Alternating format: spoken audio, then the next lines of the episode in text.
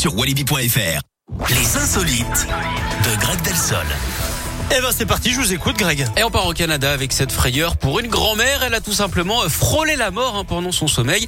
En fait, elle s'est réveillée en sursaut et a senti des morceaux de pierre et de poussière sur son visage. Elle pensait à un coup de feu ou un cambrioleur. Elle s'est finalement aperçue qu'elle avait été frôlée par une météorite Mais qui non. a atterri sur son Mais oreiller. comment c'est possible Ouais, une grand-mère qui attire les débris de l'univers, hein, c'est une mamie Nova. Alors euh, l'histoire ne dit pas par où est entré le caillou spatial.